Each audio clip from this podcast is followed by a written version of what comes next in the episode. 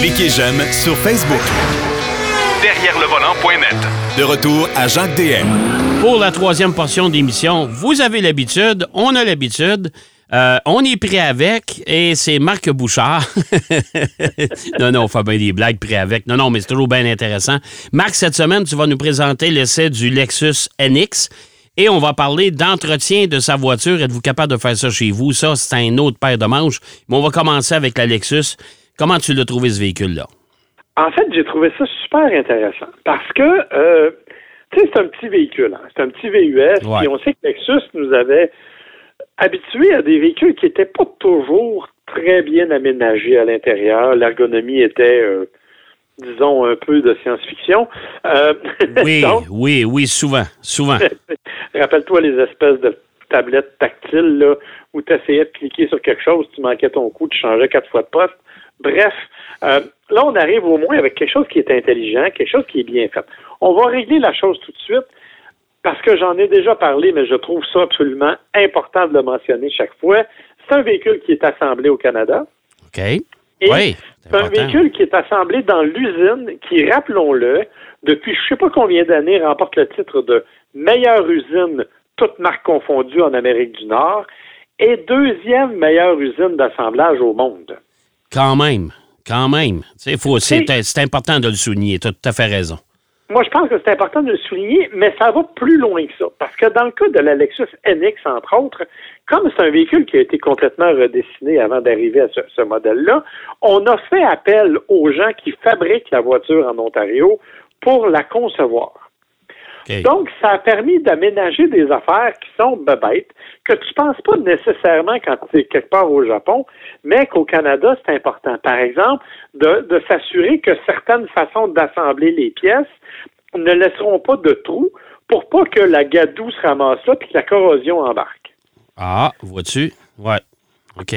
C'est des affaires comme ça qui ont permis donc de s'assurer que, je dirais, le, le, véhicule est winterproof, là, est à l'épreuve de l'hiver, parce qu'il a été justement, entre autres, dessiné par par des gens qui travaillent sur la chaîne euh, en Ontario. Donc, tu sais, je trouve ça intéressant parce qu'il y a comme une composante canadienne qui va bien au-delà de simplement assembler deux morceaux de métal ensemble. Oui, c'est tout à fait raison. Ben, écoute, c'est. Euh, euh, c'est le fun que tu l'aies souligné parce que c'est vrai, on y pense pas tout le temps dans le processus d'achat. Les consommateurs doivent aussi considérer si le véhicule est fait chez nous.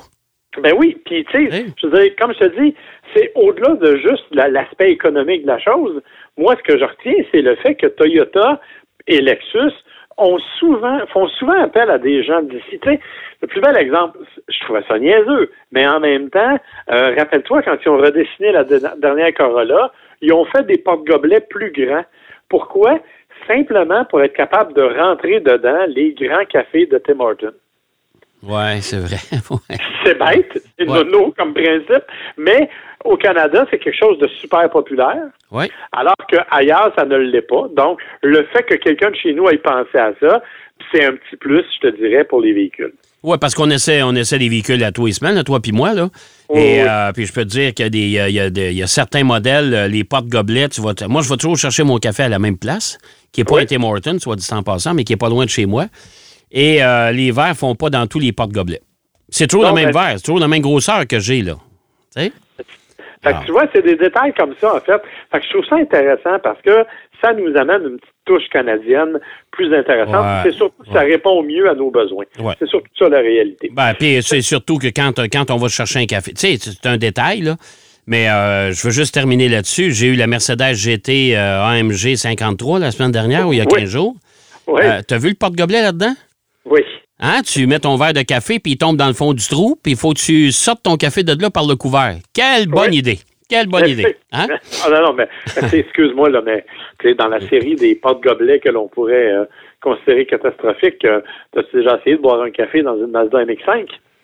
Euh, non, ou dans un Porsche aussi? Oui, mais dans la Mazda MX-5, ouais. le porte-gobelet, il est soit installé entre les deux sièges en arrière, oui. Soit tu n'enlèves un parce qu'il est amovible, amovible, puis il faut que tu le rentrer à droite, là où il y a le passager. Eh boy, OK. Il est toujours dans le genou du passager. C'est, écoute, c'est absolument génial. Bon, OK. Alors, c'est des voitures à pourboire de café dedans, tout simplement. Exactement. OK. Ceci étant dit, Oui. euh, revenons à notre Lexus, parce que quand même, là, euh, on parle du Lexus NX. Euh, il est intéressant par, à plusieurs points de vue. Intéressant parce que, d'une part, il y a plusieurs motorisations disponibles. Tu as le 250, le 350, la version hybride et une version hybride branchable qui, elle, est assemblée au Japon, il faut le préciser. Euh, moi, j'ai la version 350 à essence, donc la version avec un petit moteur 2.4 euh, turbo, 275 chevaux. C'est amplement suffisant. C'est un petit véhicule qui est pas très pesant, doté d'un rouage intégral, avec une boîte automatique qui fait tout à fait le travail, est un peu lente en réaction dans certaines accélérations, mais garde, on s'entend, c'est un Lexus. Ouais. C'est pas fait pour faire du sport. C'est fait davantage pour être en mesure de, de nous amener confortablement à un endroit précis. Moi, j'ai fait Saint-Hyacinthe, Québec, aller-retour Ouais. au volant du véhicule. Et honnêtement, j'ai trouvé que la conduite était intéressante, que le, le confort était largement suffisant pour mes besoins, que l'insonorisation dans l'habitacle était, ma foi, plutôt impressionnante parce que ça m'a permis d'écouter mes, mes balados puis ma musique comme je le voulais. Alors, honnêtement, de ce point de vue-là, peu de choses à dire. Le nouveau système d'infodivertissement, il est largement amélioré par rapport à ce qu'il était. C'est pas encore un modèle particulièrement agréable, c'est-à-dire que tu dois apprendre à le maîtriser au fil des, jours, je te dirais, mais dans l'ensemble, c'est beaucoup mieux que ce que c'était, incluant Apple CarPlay, Android Auto sans fil et la recharge par induction évidemment, encore une fois, sans fil. OK, ça, ça, ça, devient de plus en plus populaire d'ailleurs dans un véhicule, puis c'est une bonne nouvelle parce que c'est c'est pas mal plus intéressant ça que de voir traîner le fil, là. Ouais, puis tu sais, mais il y a des affaires que je comprends pas. Tu sais, j'ai essayé la Genesis G80 électrique la semaine passée, puis tu as la recharge par induction, donc Ouais. sans fil, Ouais. mais pas Apple CarPlay puis Android Auto. Faut que tu branches ton fil. Ah, ben ça, c'est bizarre un peu. Ouais. Fait, Ouais. fait que fait qu'on est encore dans une période de transition. Donc, dans le cas du Lexus NX, tu n'as pas ce problème-là. Euh, donc, c'est vraiment un véhicule qui est agréable, dont la direction est correcte. Hein? C'est un Lexus, on s'entend là-dessus. C'est pas un char sport. Donc, ça va t'amener où tu veux, ça va te, te permettre de te diriger comme tu veux de façon très agréable. Le fait que l'empattement est assez court aussi, ça, ça fait quand même un véhicule qui est relativement maniable. Euh, tu peux le placer en mode sport, sport plus, là. Euh, tu as, les deux, et en mode éco. Donc, évidemment, ça va affecter considérablement la consommation. Ça va aussi affecter considérablement le comportement. En mode éco, là, les accélérations se calculent au calendrier, pas au chronomètre. Ah non, ça, je le sais. Puis ça, c'est ça. Il y, a- il y a plusieurs euh, constructeurs, quand tu mets le, le véhicule euh, en mode éco, justement, là, il tombe en mode euh, semi-endormi. Oui, exactement. Alors déjà, tu sais, donc euh, clairement, mais par contre, en mode sport, il est tout à fait correct. Et en mode normal, ben écoute, moi, jusqu'à maintenant, j'ai fait, je te dirais, à peu près 60% d'autoroute, 40% de ville. Je suis à 9,7 litres au 100 de, con- de, de consommation combinée.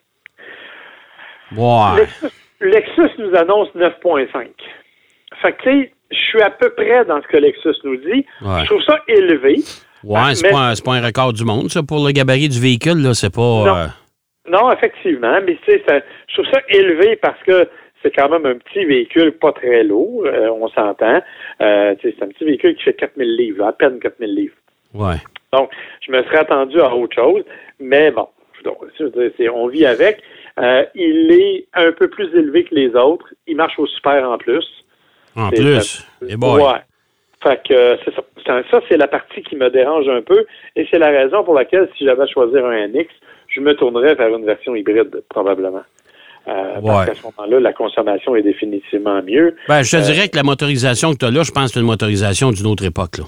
Oui, oui, effectivement. Parce que tu vois, si tu vas dans la version hybride, là, euh, le, le NX, euh, Lexus nous annonce euh, 6 litres au 100. Ça, ça commence à être plus euh, au goût du jour. Oui, effectivement. Un petit peu moins puissant. là. On parle quand même de 240 chevaux, mais à 6 litres au 100, tu es capable de faire, le, le- je dirais, la différence, puis de, de vivre avec les 35 chevaux de moins. Ouais. ouais, ouais. Donc, euh, dans l'ensemble, par contre, je dois te dire que si on élimine l'aspect consommation qui est un petit peu déstabilisant, bon, faut savoir que le véhicule est capable de remorquer jusqu'à 2000 livres, là, mais euh, je trouve ça je trouve ça beaucoup 2000 livres pour un véhicule qui en pèse 4000. Euh, Ouais, mais ça, ouais. mais, mais bon, tu sais, Ouais. je l'ai pas testé. Je t'avouerai que je l'ai pas testé. Euh, mais on nous dit que c'est fait pour ça. Donc, on va les croire sur parole. Euh, dans l'ensemble, c'est quand même un petit véhicule que j'ai trouvé très homogène, très agréable, très qui correspond tout à fait à la personnalité qu'il donne de l'extérieur, parce qu'il y a quand même un style un peu plus moderne. Donc, moi, j'ai beaucoup aimé le Lexus NX. C'est un petit véhicule qui vaut la peine à 52 53 000 Il y a une version à 48 000 là, qui est la version de base 250, qui est pas mal moins puissante. Euh, mais je trouve que, franchement, si vous êtes à la recherche de ce genre de petit véhicule, un VUS compact de luxe, honnêtement, il y a quelques années, je vous aurais dit que Lexus n'était même pas dans la course euh, parce que les véhicules étaient ennuyeux à conduire. Ce n'est plus le cas. On est tout à fait au niveau des autres, avec toujours une propension tournée vers le confort plus que vers la sportivité, mais quand même un véhicule intéressant, même si, du point de vue du look, moi j'avais la version F-Sport, là, avec euh, des, trucs un peu plus aérodynamiques, mais malgré tout, c'est pas, pas une bombe de course. Non, non, non, c'est pas, pas un véhicule de, haute performance. On s'entend là-dessus. Euh, maintenant, la- l'automobile d'aujourd'hui, est-ce qu'on est capable. Parce que moi, je me souviens, j'avais des amis à mon père dans mon patelin qui, eux autres, avaient l'habitude. et Moi, je fais mes changements d'huile chez nous, puis euh, je fais l'entretien de mon véhicule moi-même. puis- Mais est-ce qu'aujourd'hui, on peut faire ça? Ben, en fait, on peut. La, la question, c'est est-ce qu'on sait comment? Ouais. Parce que c'est là la grande question, en fait. Et c'est un sondage qui a été fait euh, par Cou- les pneus Cooper euh, en Amérique du Nord. En on- collaboration avec Bouchard et Bouchard, bien sûr. Bien sûr. Non, en fait, moi, je me- moi, je m'occupe seulement de l'analyse. OK. OK. Mais, en fait, ce qu'ils ont fait, c'est qu'ils ont demandé aux gens, justement, quelles étaient leurs connaissances à l'égard de l'entretien des véhicules et de ce qu'ils pensaient pouvoir faire eux-mêmes, qu'ils se sentaient assez confiants pour faire sur leur véhicule. Écoute, honnêtement, il y a des affaires qui sont littéralement troublantes. Et si j'étais mécanicien, euh, je m'inquiéterais pas pour ma job cette année, là. OK. Je te le dis. Euh, parce que, écoute, il y a des affaires absolument fabuleuses. Euh, ils ont montré des photos, une dizaine de photos d'objets à des gens, en disant oui. trouvez le moteur d'auto, puis il y en a 41% qui n'ont pas été capables. OK. Ça veut Ah, dire il, que- montrait des, il montrait des pièces, ça va sur quel moteur, ça? Non, non, non, ils montraient un moteur de voiture. OK. Ils montaient, mettons, un moteur d'avion, un moteur de voiture, euh, une moto, euh, des trucs comme ça. Et euh, ils ont été incapables d'identifier que c'était un moteur d'auto. Ça part mal, là. Ça, Ça part, part très mal. On part de loin, là. Oh boy, On part. oui. OK. On part vraiment, vraiment loin, là. Euh, écoute, vérifiez la pression des pneus, Oui, OK? oui. Un sur cinq n'a pas été capable. Avec, tu sais, les petits, les petits gauges, là, les petits... Des, des, des, Manomètre. des gauges, des gauges à deux pièces et quart, là. Ouais. Ouais, ouais, ouais, c'est ça, exactement. Puis d'être capable de lire sur le pneu, c'est quoi la pression requise, là? C'est... Ça. Mais ils n'ont Hein? même pas été capables d'aller voir quelle était leur propre pression de pneus. Oh. Euh, OK. 36% des gens Ouais. disent qu'ils n'ont aucune idée comment changer une crevaison. Bon. Et on parle de, de 5 ou 6 noix de loup. Hein? oui, exactement. Puis- Tu lèves, tu tournes, tu, tu Et voilà. resserres, tu- c'est tout. tu sais. Et boy, OK? Ouais, fait qu'on comprend pourquoi le CA a un million de membres au Québec. Là. Je veux dire, euh, Ouais. ça s'explique un peu. Écoute, t'en as comme ça, c'est complètement fou. Euh, 30% des gens disent, ça, ne savaient même pas qu'il y avait plusieurs sortes d'huile moteur. Ah, Tu vois? Il y a quand même des données que j'ai trouvées intéressantes. Par exemple, euh, écoute, ça, ça m'a bien fait rire. 81% des milléniaux, 83% des milléniaux, excuse, on dit qu'ils se sentaient capables de jumeler leur téléphone du premier coup au système Bluetooth. Alors que c'est seulement 30% des gens de 66 ans et plus. Ah, En revanche, oui, oui. Ouais. En revanche, oui. J'ai hâte d'entendre la revanche parce que je me sens un petit peu concerné, là, mais ça va? non, non, Hein? non, non, non, non, non, rassure-toi. Ouais? 71% des gens de 66 ans et plus Ouais. ont dit qu'ils étaient capables de conduire manuel. OK. C'est moins de 50% chez les 18-35 ans. Yeah boy. OK. Tu sais, c'est- on est Genre, vraiment, genre là, de, genre de personne, tu l'assois dans l'auto, puis il dit c'est quoi la troisième pédale, là? C'est ça. Tu n'as pas besoin d'antivol. Tu y mets un genre manuel, il, va, il partira jamais avec. il y a pas de OK. OK, c'est bon. Écoute, 30% des gens ne se sentent pas assez en confiance pour changer, pour mettre du liquide lave-glace dans leur véhicule. 30% sont pas capables de mettre du lave-vide dans leur voiture? Ouais. Ouf! Et, tu sais, ça, c'est le genre de monde qui ont peur de confondre avec le, tu sais, le bouchon 710, là.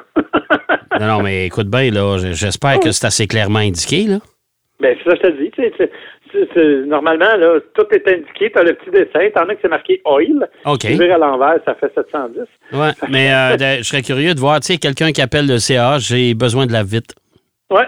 Ben, je te dirais que la plupart des services concierges, maintenant, les véhicules de luxe, les Genesis et autres de ce Ouais, monde, ouais. ils te fournissent les liquides pleins. Ah. Parce qu'effectivement, il y a des gens qui ont. En tout cas, bref, voilà. Et 47% des gens seulement se sentent assez confiants pour faire pour booster leur voiture, là, pour partir leur voiture euh, avec un système externe. Ouf! Ouais, OK. fait que, euh, on oublie l'entretien à la maison, là. Non, non, non, oublie ça, là. 37% disent qu'ils pourraient remplacer leur, leur euh, filtre à air, quand ouais. même. Ouais, 37% disent qu'ils peuvent remplacer un fusible. ouais. Et seulement 33% des gens disent qu'ils pourraient peut-être remplacer leur huile. Bon, fait que, euh, comme tu disais si bien au début euh, de ton intervention, euh, les mécaniciens, dormez tranquilles, vous avez de l'ouvrage pour les des millénaires à venir. Écoute, il n'y a aucun risque. Par contre, tu vois, le- le- ce qui, moi, m'a dérangé, Ouais. c'est que 54% des gens disent qu'ils ne se sentent pas en confiance avec leur mécanicien. Ils ont peur de payer trop cher. Bon, ben ça va bien, hein? Pas capable de rien faire sur ton auto, mais tu fais pas confiance aux gens qui réparent. Ben, euh, je pense que t'es mieux de prendre l'autobus.